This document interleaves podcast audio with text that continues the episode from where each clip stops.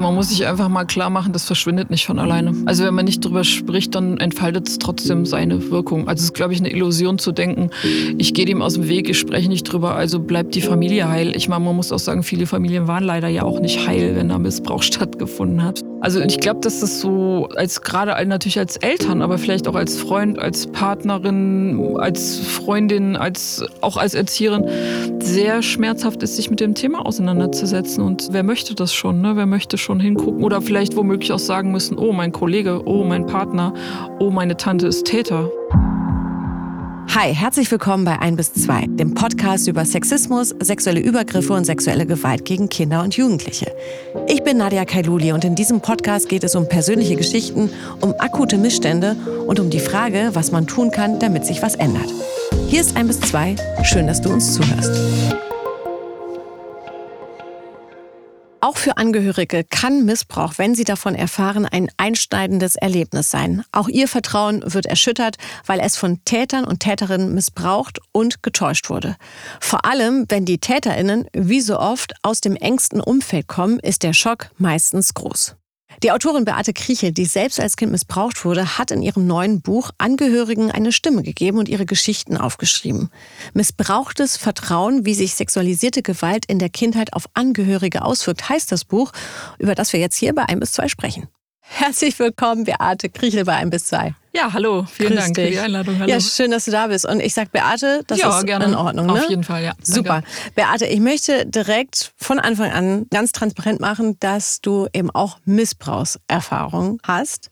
Und zwar durch tatsächlich verschiedene Täter, unterschiedliche Täter. Das stimmt, ja. Und ich möchte einen Satz direkt von dir zitieren. Du hast nämlich mal gesagt, mir wurde was angetan. Warum schäme ich mich? Muss ich nicht. Ja, genau. Und da habe ich mir gedacht, was ein guter Satz, weil sie damit so recht hat. Aber ich habe mich auch gefragt, wie lange hat sie gebraucht, um das so für sich definieren zu können? Ja, das hat eine ganz, ganz, ganz lange Weile gedauert. Also ich bin jetzt 51 und wie du eben schon gesagt hast, ja mehrfach Betroffene von sexualisierter Gewalt, sowohl in der Kindheit mit sieben, später aber auch noch mit 13 und sag mal so kleinere Sachen zähle ich gar nicht dazu. Und ähm, bis ich gebraucht habe, das tatsächlich so sagen zu können, weil also das Aussprechen war das eine und das zu denken, das gedacht habe ich das schon relativ früh und immer mal wieder, aber für mich und ich bin ja lange, lange, lange auch allein geblieben so mit meiner Bewältigung. Ich meine, wie gesagt, ich bin ja 51 und das waren noch ein bisschen andere Zeiten, da hat man längst noch nicht so offen über Missbrauch, sexualisierte Gewalt gesprochen wie heute. Und äh, ich würde sagen, dass das tatsächlich so gewesen ist, dass ich sagen kann und damit an die Öffentlichkeit gegangen bin. Das war tatsächlich so um 2018, 2019 rum. Da habe ich ja mein erstes Buch veröffentlicht und das war auch schon ein Prozess, dahin zu kommen. Und das war aber halt mit diesem Gefühl eben so, nö, ich habe mich für nichts zu schämen und ich bin jetzt soweit und gehe halt, ich hatte überlegt, ob ich mit dem ersten Buch das anonym mache und bin dann aber dann dahin gekommen, dass ich gesagt habe, nee, überhaupt nicht. Ich gehe mit meinem Namen an die Öffentlichkeit, weil ich habe mich für nichts zu schämen, genau. Mhm, genau. Wir wollen heute mit dir über deine Bücher sprechen. Du hast nämlich mittlerweile schon ein zweites Buch Mhm. Ja, auch genau. äh, geschrieben, wo eher die Angehörigen zu Wort kommen von Betroffenen. Bevor wir darüber sprechen, muss ich jetzt direkt auf diesen einen Satz zurückkommen, weil der hat mich gerade richtig irritiert. Mhm. Du hast gerade gesagt, Missbrauchserfahrung durch den Partner deiner Mutter. Unterschiedliche Täter sind halt eben in, in deiner Missbrauchsgeschichte, wenn ich das jetzt mal so platt sagen darf. Und dann sagtest du gerade, und die kleineren Sachen zähle ich gar nicht dazu. Ja, das ist natürlich auch so eine komische Formulierung, die kleineren Sachen. Ne? Also was ich damit gemeint habe und äh, das ist das, was oft hinten runterfällt. Es äh, gibt diese Taten, es gibt Taten, die sich über Jahre zogen und es gibt Taten eindeutige, wo ich 13 war, in einem Zeitraum von einem Ferienaufenthalt von sieben Wochen.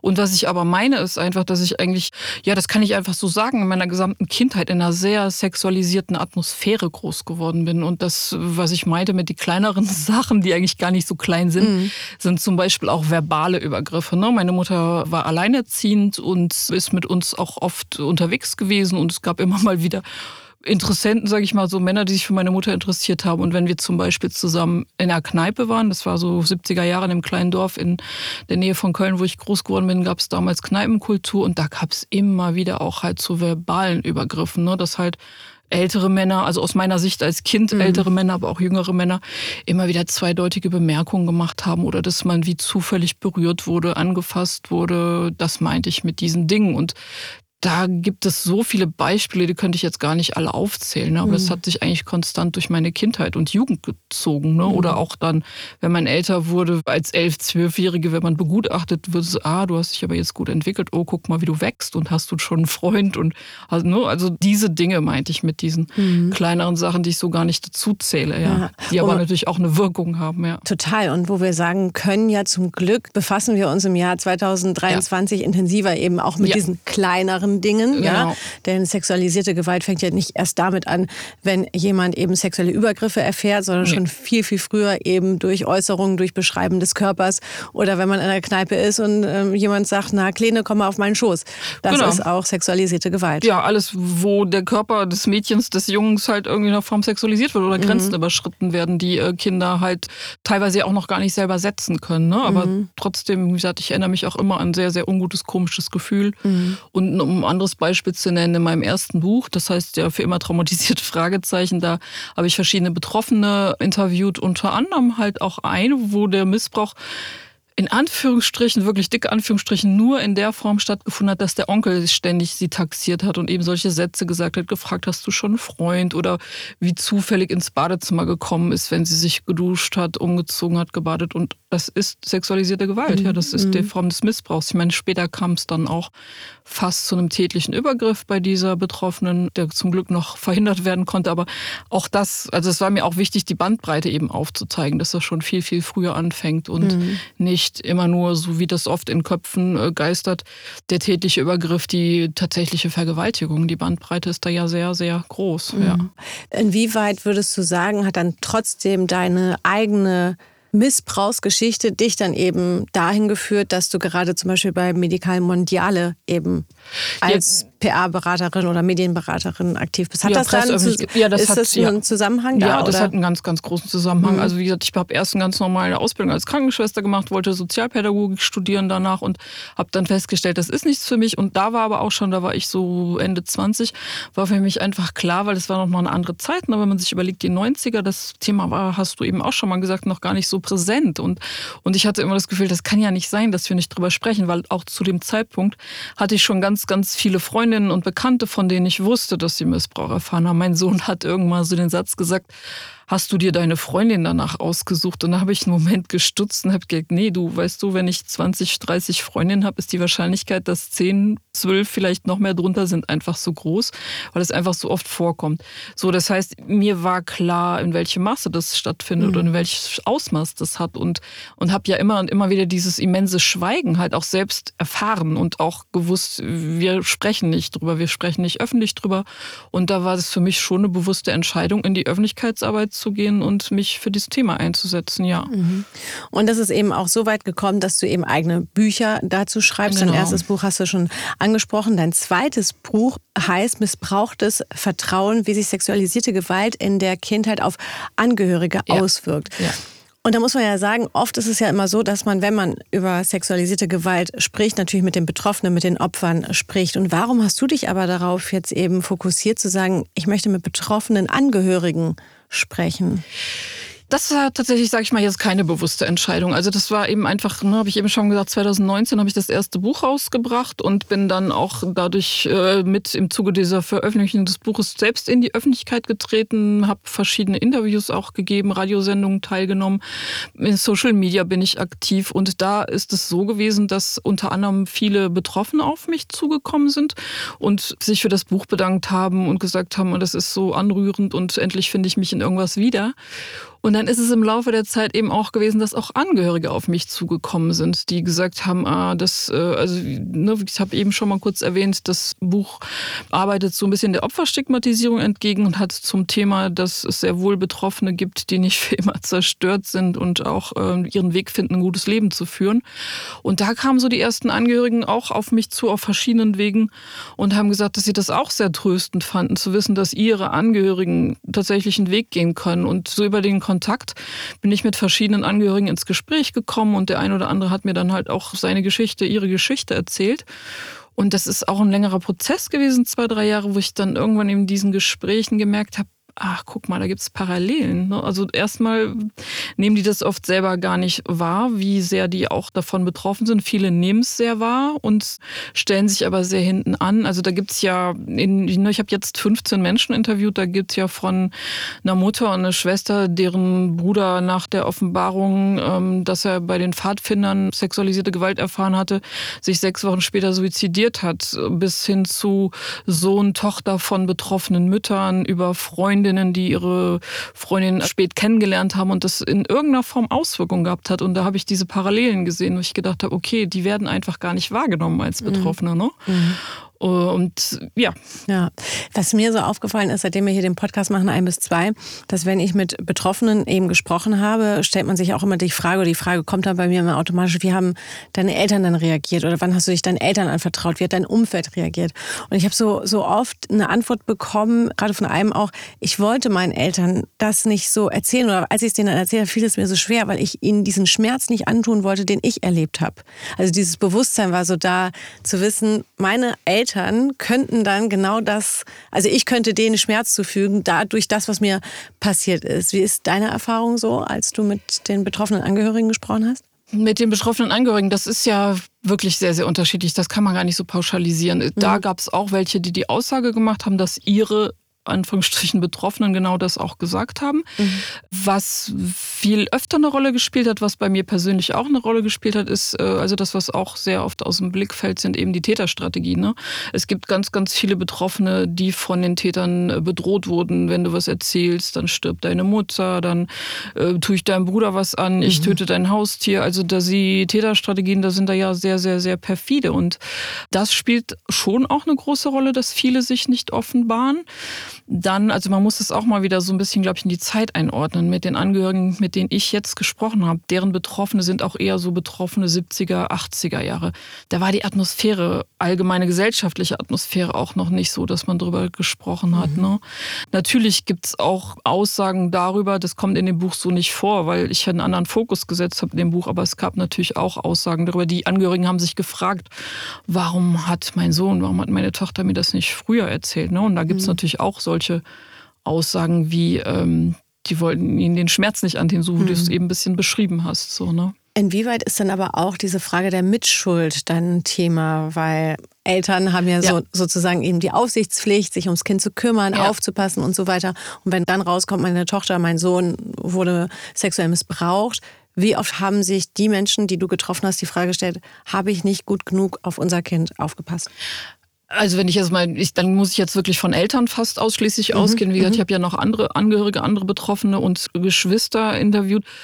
Da war das tatsächlich so, dass sich fast alle die Frage gestellt haben, die Wege nur damit umzugehen oder halt, oder sagen wir mal durch eine Unterstützung, die sie auch bekommen haben. Ich möchte mal das Beispiel einer Mutter zitieren, die sehr, sehr rigoros, deren zwei Töchter schon als Kleinkind aus dem engsten Familienkreis sehr strategisch äh, missbraucht worden sind, muss ich schon fast sagen. Ne? Und die sehr explizit gesagt hat, nee, ich habe keine Mitschuld. Und jeder, der mir sagt, ich habe eine Mitschuld, der hat einfach nicht recht. Ne? Aber die hat eine sehr gute therapeutische Unterstützung erfahren. Mhm. Also schlechtes Gewissen spielt bei allen eine Rolle. Ne? Aber der Weg, sich damit auseinanderzusetzen und welche Schlussfolgerung man hat, ist unterschiedlich.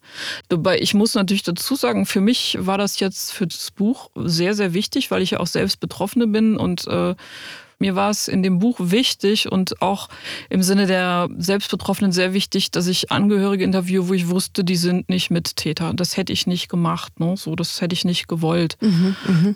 Und ich habe das äh, so gut ich konnte ausgeschlossen. Und die meisten Angehörigen, die ich interviewt habe, kannte ich. Die kannte ich durch die Betroffenen, die ich persönlich noch nicht kannte, äh, habe ich vorweg getroffen, habe mir erst grob ihre Geschichte erzählen lassen. Und genau, also das mhm. war mir sehr, sehr wichtig, dass ich eben keine Täter oder Täterinnen oder Mittäter und Täterinnen äh, interviewe. Ne? So. Okay. Ja. Aber nichtsdestotrotz, wenn wir bei dieser Schuldfrage mhm. sind, du hast jetzt gerade eben von der Frau gesprochen, die mhm. durch auch gute therapeutische Unterstützung eben gesagt hat, nein, mich trifft keine Schuld. Das ist ja auch oft dann so eine Täterstrategie, ne? Also die Eltern oder das engere Umfeld mit zu manipulieren. Ja, genau. Also gerade zum Beispiel der Turntrainer oder so, der sagt, nein, ich pass auf, ich mache das alles, machen Sie sich mal keine Sorgen, die Kleine oder der Kleine ist hier gut aufgehoben.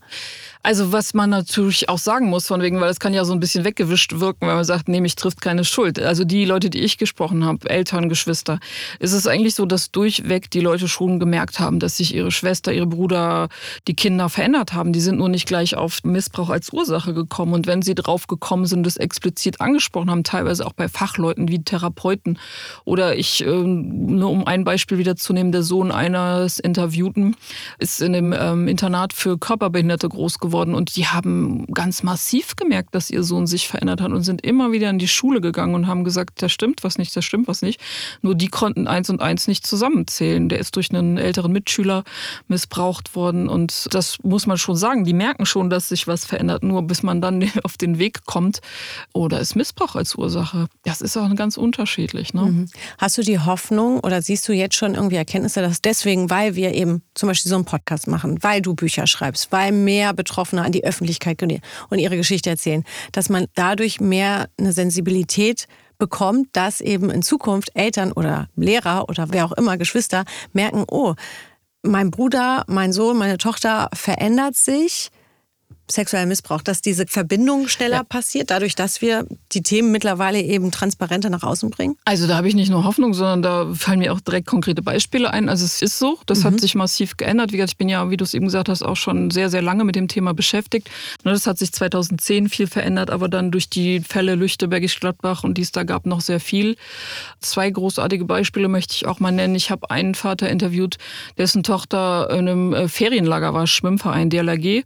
Und da kam es zu einer Situation, dass der Trainer, der mit war, schon vom ersten Tag an im Prinzip verbal sehr übergriffig geworden ist. Und da waren es die Kinder, das war eine Gruppe von 10, 15 Kindern zwischen 11 und 16, dass die so, also da kriege ich ja selbst Gänsehaut, wenn ich das erzähle, so großartig reagiert haben, gesagt haben, Moment, das ist nicht in Ordnung. Die haben alle Übergriffe, verbale, körperliche aufgeschrieben, haben ihre Eltern angerufen, haben gesagt, hier stimmt was nicht. Und der verübt sexuellen Missbrauch an uns oder Übergriffe.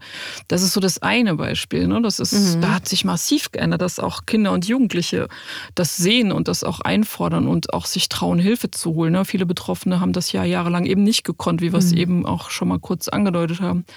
Das andere Beispiel ist, ich habe einen Sohner Betroffenen äh, interviewt, der jetzt im medizinischen Bereich äh, eine Ausbildung macht, ähm, der auch erzählt hat, dass er selbst in seiner Ausbildung, dass das, ich habe selbst eine Ausbildung als Krankenschwester gemacht, da weiß ich noch, da gab es zwei Unterrichtsstunden zum Thema Kinderschutz, das war's. Mhm. Da nimmt es schon viel mehr einen Raum ein und auch dieser Sohn reflektiert ganz anders in seinem Freundeskreis, in seiner Ausbildung. Im Gespräch mit ihm habe ich dann gefragt, wie ist es denn, wenn du mitbekommst, deine Kollegen, Kolleginnen werden übergriffig. Da hatte gesagt, ah, das hatten wir noch nicht im Unterricht, aber da bin ich mal gespannt. Ich habe ja noch zwei Jahre ebenso. Ne? Mhm. Ne? Also die Sensibilität hat allerorts schon zugenommen. Und das, ja, das ist eine immense Veränderung und das freut mich auch wirklich sehr. Ne? Ja. Mhm. Als ich mich so durch dein Buch gelesen habe, mhm. da habe ich teilweise das Gefühl bekommen, ich lese Tagebucheinträge. und ich hatte mich irgendwie so ertappt, so, dass ich irgendwie das Gefühl hatte, so, puh, ist das jetzt, äh, ist das jetzt okay, dass ich das lese? Weil es ist ja schon sehr mhm. detailreich mhm. beschrieben. Es sind ja auch ja, Sachen beschrieben, was man sonst so in dem Alltag an dem Tag gemacht hat. Wir wollten eigentlich ein Auto kaufen, haben ne, das, das ja. und so. Und da habe ich mir gedacht, oh, das ist irgendwie so ein als hätte mir jemand erlaubt, hier lies mal meinen Tagebucheintrag, wie ich das damals erlebt habe. Ja, ich sag mal so, also die Interviewten haben erlaubt. Die haben erlaubt, dass man Einblicke in ihre Geschichten bekommt. Die haben es im wahrsten Sinne des Wortes erlaubt. Die haben auch ihre Angehörigen, also die Betroffenen selbst gefragt und erlaubt. Also ich komme ja jetzt, das habe ich eben schon gesagt, aus der Öffentlichkeitsarbeit, aus der Richtung. Ne? Und mein Weg das gehört dazu, dass ich über Geschichten das berühren möchte und Leute bewegen möchte. Und aus der anderen Seite die Interviews die es da gibt, das ist längst nicht das, was sie mir tatsächlich erzählt haben. Ne? Und das ist natürlich schwierig. Man muss da gucken, dass man eine Waage hält und findet. Also ich möchte das auch nochmal betonen, nicht, dass die Leute Angst haben, das Buch zu lesen. Es werden mhm. ja keine Missbrauchsdetails mhm, beschrieben, ja. bis auf mhm. ein, zwei Stellen mal, wo ich gedacht habe, das muss jetzt unbedingt auch mal erwähnt werden, in welcher, ja, in welcher Härte manche Fälle sind. Aber auch das ist nur im Ansatz im Prinzip angedeutet. Aber ich habe das auch gemerkt in den Gesprächen, das war den Leuten auch wirklich ein großes Wunsch und ein großes Anliegen. Die haben fast alle gesagt, also manche haben am Anfang gesagt, ach, ich habe doch gar nichts zu erzählen, ich bin noch nicht betroffen. Und als sie dann aber, nur wir haben uns ja mehrmals teilweise getroffen, zwei, drei Stunden. Und alle waren hinterher so erleichtert, dass sie gesagt haben, so, ach ja, danke, dass ich mal meine Geschichte erzählen durfte. Mhm. Und viele haben das aller, allererste Mal auch ihre Geschichte da erzählt. Und natürlich haben sie vorher begriffen, dass sie auch betroffen sind. Spätestens in unserem Vorgespräch, wo ich gesagt habe, es geht nicht darum, dass du jetzt Details preisgibst oder sie, nur je nachdem, wie wir mhm. waren. Aber einfach mal einen Einblick zu geben und zu zeigen, dass eben Missbrauch nicht nur heißt, die Betroffenen tragen Folgen und das wirkt sich nicht nur auf die aus, sondern halt das ganze Umfeld ist mit betroffen. Und ich habe mhm. ja noch nicht mal Tanten, Onkel, Großeltern, ich hätte Erzieherin, ich hätte alle möglichen noch reinnehmen können. Mhm. Und wie gesagt, die haben das schon auch mit einer Überzeugung gemacht, weil die auch teilweise mein erstes Buch gelesen haben und gesagt haben, gerade diese Alltagsgeschichten oder gerade so die Schilderung, wie es eben ins Leben eingebettet ist, hat ihnen sehr viel Kraft gegeben und auch viel gebracht und viel die Augen öffnet. Manchmal sind es auch kleine Nebensätze, die die mir nennen, wo ich niemals auf die Idee gekommen wäre, dass das bei denen tatsächlich tröstlich war oder was ausgelöst hat, dass sie gesagt haben, so, ich suche mir jetzt Hilfe und Unterstützung. Ne? Mhm. So. Mhm. Ja, das ist sehr dicht dran, Mhm. Das ist aber alles auch in Absprache mit denen passiert und da ist, steht kein Wort drin, was die nicht haben wollten. Ne? Das mhm. war ein mhm. längerer Prozess, auch jedes einzelne Interview, ja. ja. Jetzt ja. hattest du gerade eben gesagt, dass viele Angehörige der Betroffenen gesagt haben, naja, was soll ich denn erzählen? Ich bin ja nicht ja. betroffen selbst, ja. sondern nur Angehörige. Ja. Aber hast du trotzdem Parallelen entdeckt zwischen dem Empfinden, dem Schmerz, zwischen also von den Betroffenen und den Angehörigen, dass die gar nicht so weit entfernt sind von dem, wie man das Erlebte verarbeitet?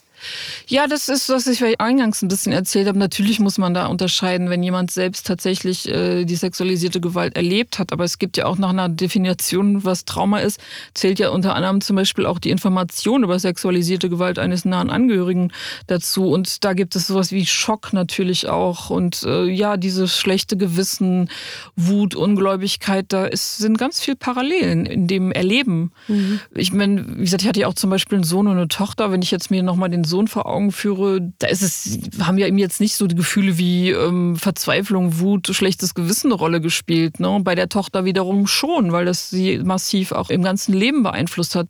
Also das hat ja auch ganz massive Auswirkungen und mhm. natürlich gibt es da auch Parallelen in der Bewältigung. Viele gehen in Therapie ne, und brauchen auch Jahre, um, mhm. manche sind krankgeschrieben jahrelang und brauchen mhm. jahrelang, um wieder arbeitsfähig zu werden. Mhm. Eine, ich möchte diesen Satz gerne zitieren, weil er so schön ist, den benutze ich ich auch immer öfter, weil das auch so ein Bild war, was ich länger im Kopf hatte. Die Partnerin, also die Ehefrau einer Betroffenen, hat in unserem Gespräch so das Bild gesagt und hat gesagt, so Missbrauch ist wie ein Stein, der ins Wasser fällt und Kreise zieht. Ne? Und das finde ich so wunderbar bildhaft, mhm. dass, dass sich so Wellen schlägt. Mhm. So, ne? Dass mhm. eben sich das nicht nur auf die Betroffenen fokussiert, sondern tatsächlich das mhm. ganze Umfeld betroffen ist. Das ist ja so, ähm, wie gesagt, die ich jetzt äh, gesprochen habe und die ich interviewt habe, das sind ja keine, wo die Prozesse so ganz ganz frisch sind. Das sind wirklich welche, die haben Therapie gemacht. Und meistens ist es ja eher so, dass gerade bei Eltern, bei Geschwistern, wenn dann der Missbrauch offenbar wird, wie auch immer, auch da sind die Wege unterschiedlich, dass die meisten Angehörigen tatsächlich erstmal für ihre Betroffenen da sind und gucken, dass die sich stabilisieren, dass die Hilfe für die mhm. Betroffenen holen.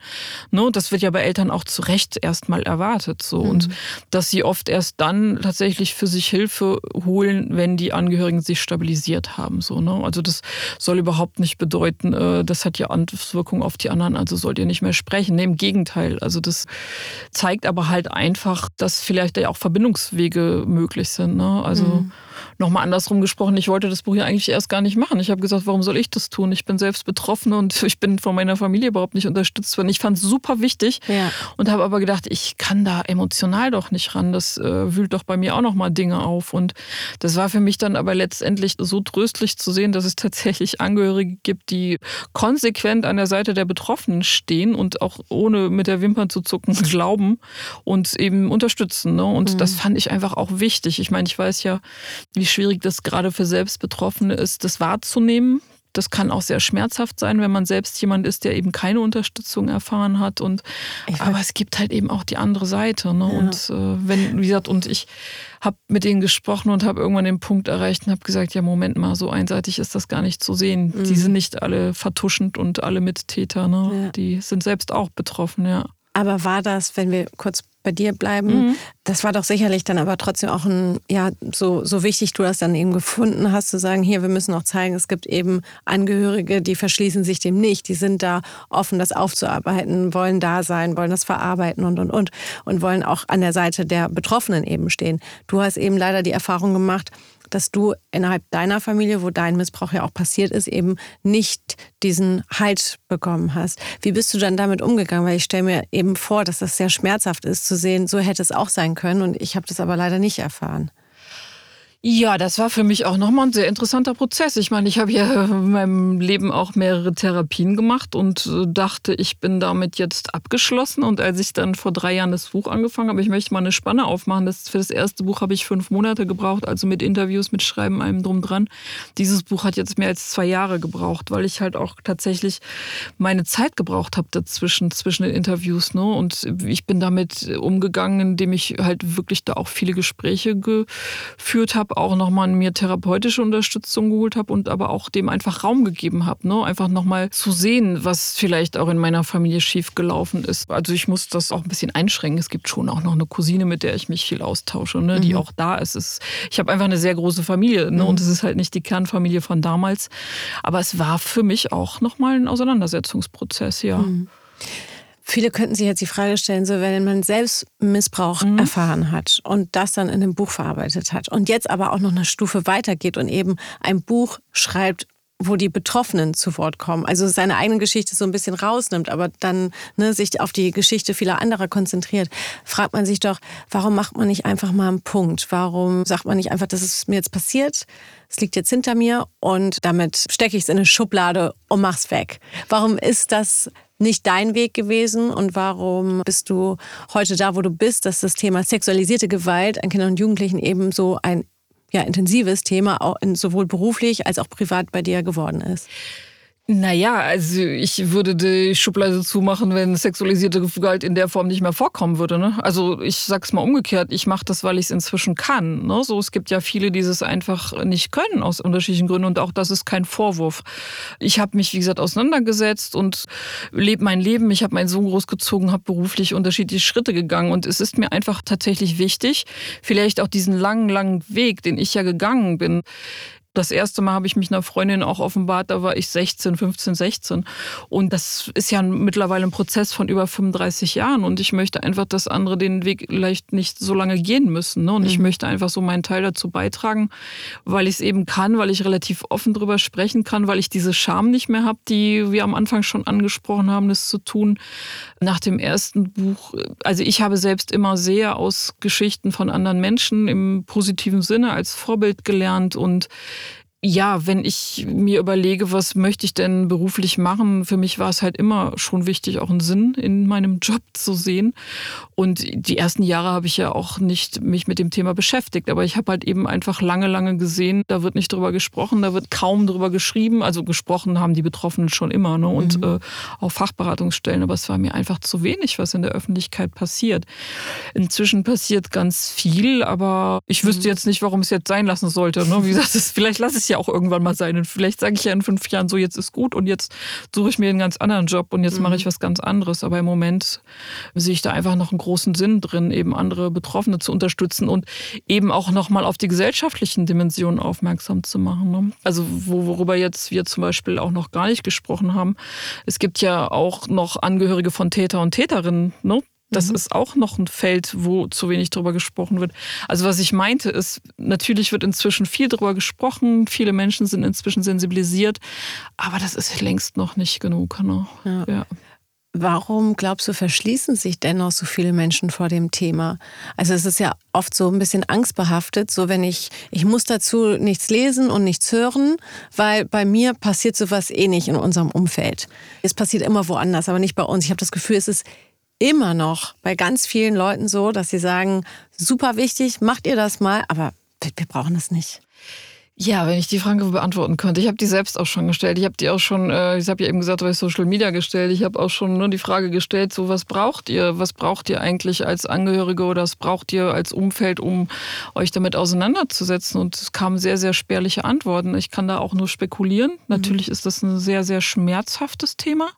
Also was das Buch, mein neues Buch ja jetzt zum Beispiel auch zeigt, ist eben, dass das ja nicht nur die Betroffenen sind. Es gibt das Umfeld und es kann im Prinzip keiner sagen, ich kenne keinen oder ich bin von dem Thema nicht betroffen. Ne? Es gibt ja diese Zahl 1 bis 2 äh, in jeder Schulklasse, dazu gehören Angehörige.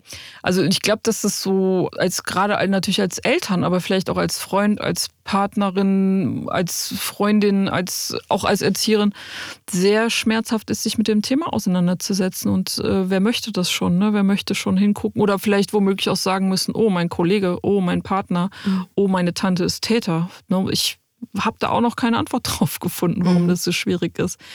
Und äh, deswegen versuche ich halt eben auch über den Weg der Geschichten eine andere Berührbarkeit vielleicht zu bringen. Und ich glaube aber auch, dass vielleicht ein Stück weit eine Rolle spielt, dass eben ganz, ganz lange dieses typische Opferbild von Betroffenen geprägt wurde. Ne? Und da möchte sich ja niemand in die Ecke stellen lassen, so du bist jetzt ein Leben lang zerstört, auch wenn das oft sehr, sehr zerstörerische Folgen hat. So, ne? Mhm, ja. Aber eine Antwort auf die Frage, warum die Gesellschaft als solches sich damit nicht auseinandersetzen möchte, da müsste man mal vielleicht mal Soziologen, Psychologen fragen, was sie so dazu meinen. Mhm. Ne? So, ja. Ich möchte noch gerne auf einen Punkt ja. eingehen in deinem Buch. Und zwar sprichst du da mit einer Mutter, mhm. die so sehr in die Verantwortung gezogen worden ist, weil sie eben die Mutter ist ja. und nicht der Vater. Mhm. Und auf den Punkt würde ich gerne nochmal mit dir zu sprechen kommen. Wie ist da so grundsätzlich deine Erfahrung? Also sind es immer die Mütter, die dann hätten besser aufpassen müssen und die Väter spielen dann nicht so eine Rolle? Oder Ah, hätte ich durchweg so gesagt. Ich meine, ich kann jetzt natürlich nur aus dem Hintergrund äh, sprechen, weil ich ja auch nicht soziologisch oder wissenschaftlich dazu arbeite. Hätte ich gesagt. Und ich glaube schon, dass die Erwartung an die Mütter ähm, oft sehr viel größer ist und sehr viel stärker ist. Die Mütter sind oft die, die mit den Kindern immer noch zu Hause. Natürlich hat sich viel geändert. Aber wie gesagt, man muss das rückwirkend betrachten, wann die Fälle aufgetreten sind vor 20, 30 Jahren. Jetzt aber habe ich ja zum Beispiel, habe ich eben schon mal erwähnt, auch den Vater interviewt, äh, dessen Tochter im Ferienlager war. Da war der die tragende und treibende Kraft in diesem Prozess. Die Tochter hat angerufen, er hat sofort alles in die Hand genommen, um die Kinder nach Hause zu holen mit den anderen Eltern zusammen. Das hat sich schon auch geändert. Oder es gibt ein Ehepaar Eltern, die ich interviewt habe. Da ist auch der Vater der, der nach außen tritt. Die Mutter sagt, ich bin diejenige, die unseren Sohn stützt und äh, mein Mann Henning, ich, der ist ja mit dem richtigen Namen erwähnt, mhm. Stein, ist der, der in die Öffentlichkeit geht und versucht politisch was zu bewirken. Mhm. Also ich glaube schon, dass sich auch das geändert hat. Mhm. Ja, also gerade wenn es eben unterstützende Angehörige sind. So, mhm. Ne? Aber dennoch gibt es ja auch Familien, die daran ja zerbrechen, ja. die die Erfahrungen gemacht haben, ja. durch den Missbrauch in unserer Familie ist unsere Familie auch zerbrochen. Ja. Ja, aber die habe ich jetzt tatsächlich ja nicht interviewt. Das war mhm. aber halt Zufall. Und ich meine, nur der Verlag hat irgendwann gesagt, wir sind jetzt bei 230 Seiten, machen wir einen Cut. Also ich hätte noch 15 äh, Leute mehr interviewen können. Also das gibt es natürlich auch. Natürlich gibt es das. Und auch da kann ich nur einen kurzen Abstecher machen. Wir hatten zwischendurch, ich habe ähm, zwischendurch mit einer Fachberatungsstelle, ich bin ja auch noch im Vorstand von Zartbitter, überlegt, welche Aspekte noch wichtig sind. Und da hatten wir erst die Idee, noch einen Fachartikel reinzubringen, wo es um Missbrauch durch Geschwister geht. Also diese besondere mhm. Situation, Täter und Betroffene sind in einer Familie. Und das sind hochschwierige Situationen. Ich meine, ich, wie gesagt, ich bin keine Beraterin im eigentlichen Sinne, aber ich habe mit einer Beraterin von Zartbitter mit gesprochen, die mir die, das, sag ich mal, diese ganze Situation in Zügen erzählt hat und äh, gezeigt hat, welche Schwierigkeiten da sind. Ja, da, gerade das sind auch Situationen, wo es sehr, sehr schwierig wird. Oder die Mutter, die du eben schon erwähnt hast mit diesen beiden Kindern, da ist die Ehe auch auseinandergegangen. Ne? Mhm, ne? Und sie führt das auch zum großen Teil eben auf diese Geschichte zurück, auf die mhm. Familiengeschichte, ja. ja. Und wenn man das jetzt hört, soll man bloß keine Angst bekommen, zu nee. sagen, oh Gott, wir können dann nicht, möchte nicht, dass meine Familie kaputt geht. Im Gegenteil, sondern dass man sich eher vielleicht motiviert fühlt, sich mit dem Thema auseinanderzusetzen. Naja, genau. Und eben, wenn man so ein Buch dann liest, wo Betroffene und Angehörige eben dann zu Wort kommen, in deinen beiden Büchern, dass man eher merkt, okay, es gibt da Wege eben raus, wenn wir anfangen, darüber zu sprechen und wenn wir anfangen, ja. das aufzuarbeiten, was uns passiert ist, und zwar am besten früher als zu spät. Auf jeden Fall, je früher, desto besser. Mhm. Also man muss sich einfach mal klar machen, das verschwindet nicht von alleine. Also mhm. wenn man nicht drüber spricht, dann entfaltet es trotzdem seine Wirkung. Also es ist, glaube ich, eine Illusion zu denken, ich gehe dem aus dem Weg, ich spreche nicht drüber, also bleibt die Familie heil. Ich meine, man muss auch sagen, viele Familien waren leider ja auch nicht heil, wenn da Missbrauch stattgefunden hat. Mhm. So, ne? Mhm. Und nee, das soll das überhaupt nicht bewirken, sondern ja, wie du auch sagtest, je früher man sich da Hilfe und Unterstützung holt, holen kann. Mhm. Es gibt leider nicht so viele Anlaufstellen bis dato für Angehörige, die gibt es nicht. Es gibt kaum Selbsthilfegruppen in dem Bereich. Aber je früher man sich da Unterstützung, Hilfe holt, umso größer ist die Wahrscheinlichkeit, dass man das gut hinbekommt, sage ich jetzt mal so platt, so wie bei anderen mhm. Betroffenen eben auch. Ne? Je früher mhm. da die Hilfe ähm, stattfindet, umso größer die Wahrscheinlichkeit, dass da einen guten Weg draus gibt. Müsste man nicht auch die Therapeuten, die sich um die Betroffenen kümmern, dahingehend sensibilisieren, oder vielleicht ist das auch schon so, dass die eben nach Hause mit reintragen. Wir können hier zusammen daran arbeiten, dass es uns allen gut geht und nicht, dass Betroffene so getriggert bekommen, hm, wo liegt eigentlich der Fehler? Wie konnte es eigentlich so weit kommen? Vielleicht war meine Mutter doch nicht so aufmerksam im Turnverein. Ah ja, ich meine, das ist jetzt auch wieder so ein weites Feld und das so boah, beantworten zu können. Also zum einen gibt es ja die unterschiedlichsten therapeutischen Richtungen und natürlich gibt es gute Therapeuten und es gibt weniger gute Therapeuten. Und was ich glaube, ist, dass Therapeuten schon auch, also die arbeiten ja dann mit den Betroffenen. Inwieweit das richtig und korrekt ist, dass man dann auch mit den Angehörigen arbeitet in der Therapie, das glaube ich nicht. Also das, was ich weiß, ist eben, die müssen ihre eigenen Therapeuten sich suchen. Mhm. Ich glaube, wichtig ist überhaupt einfach auch auf dem Schirm zu haben. Und das haben, glaube ich, schon auch viele, gerade Therapeuten, dass es da ja noch Angehörige gibt, die ebenso betroffen sind oder Fachberatungsstellen. Ne? Wenn jetzt will ich wieder das Beispiel der Eltern nennen, die in eine Fachberatungsstelle kommen, weil es einen Verdacht oder tatsächlich einen gesicherten Fall von Missbrauch gibt. Natürlich werden die da auch oft mitberaten und mit in den Blick genommen, weil die sind ja auch diejenigen, die mit den Betroffenen umgehen sollen. Was ich nochmal meinte, ist eben, dass wenn dieser Prozess abgeschlossen ist und wenn dann wie gesagt, die Betroffenen sich stabilisiert haben. Und wenn dann so die eigene Geschichte dann auch hochkommt, viele Eltern, viele Angehörige haben dann im Zuge dessen, wenn ihre Angehörigen sich stabilisiert haben, haben eigene Erinnerungen zum Beispiel an erfahrenen Missbrauch, an unausgehandelte Konflikte in ihrem Leben. Und da muss es ja einfach auch nochmal was geben. Und da, aber auch, fängt auch schon bei Informationen an, ne? wie, wo hole ich mir Informationen, wo finde ich Unterstützung als Angehörige? Und da würde ich das nicht so pauschal sagen, dass das Therapeuten nicht im Blick haben, aber ich glaube oft noch nicht so sehr, wie es sein muss. Ne? Mhm. So. Das mhm. haben auch ja ein, zwei erzählt, dass sie lange unterm Radar liefen und dass dann manche erstaunt waren, ach ja, Moment, sie sind ja mit betroffen, so mhm. als Angehörige. Ne? Was äh, wünschst du dir oder was forderst du, damit eben Angehörige auch mehr in den Fokus geraten und sich auch gesehen fühlen vielleicht? Ja, was heißt fordern? Also das ist ja genau das. Wir sitzen hier und sprechen heute. Also es ist schon ja ein Erfolg, dass wir darüber sprechen, dass einfach das thematisiert wird. Ich sehe das ja auch nochmal im Gesamtgesellschaft. Für die Angehörigen selber wünsche ich mir, also für die, die ich kennengelernt habe und die eben unterstützende Angehörige sind, dass die genauso Hilfe bekommen wie Betroffene auch. Das hat ja auch wiederum Effekte auf, man kann das ja nie so trennen. Das hat ja auch wieder Effekte auf die Beziehung mit den Betroffenen, mit den anderen. Also das wünsche ich mir, dass es viel, viel mehr Anlaufstellen gibt, dass die tatsächlich auch wahrgenommen werden als Betroffene. Wenn ich jetzt nochmal an die Tochter dieser betroffenen Mutter denke, die das wirklich auch gesagt hat, wir werden einfach überhaupt nicht wahrgenommen als Mitbetroffene.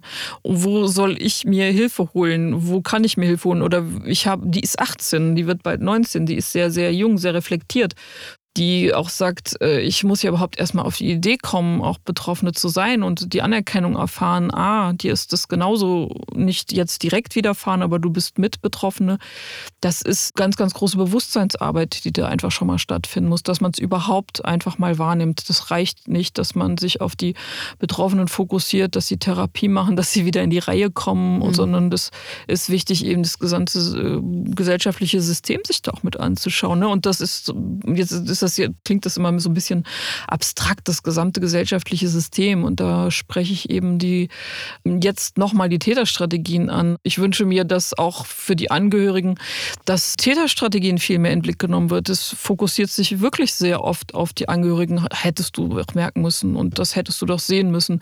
Denen wird ja oft genug noch die Schuld gegeben, oft vielen Müttern. Mhm. Und da ist noch ganz, ganz viel Bewusstseinsarbeit auch zu leisten, dass man die Täter in den Blick nimmt, dass man eben sagt, die haben bewusst getäuscht, die haben bewusst die Eltern, die Partner hintergangen und dass man auch da mal hinschaut. So, ne? Das wünsche ich mir auch für die Angehörigen, ja. Dass denen auch ein Stück die Schuld genommen wird, wenn sie tatsächlich da nicht mit Täter und Täterinnen geworden sind, ja. Mhm. Und ich finde es super, dass du uns heute ein Stück weit dahingehend eben sensibilisiert hast, mhm. eben auch auf die Angehörigen zu gucken von Betroffenen von sexualisierter Gewalt. Beate Grieche, vielen, vielen Dank, dass ja. du heute bei 1 bis 2 warst. Ja, ebenso vielen Dank.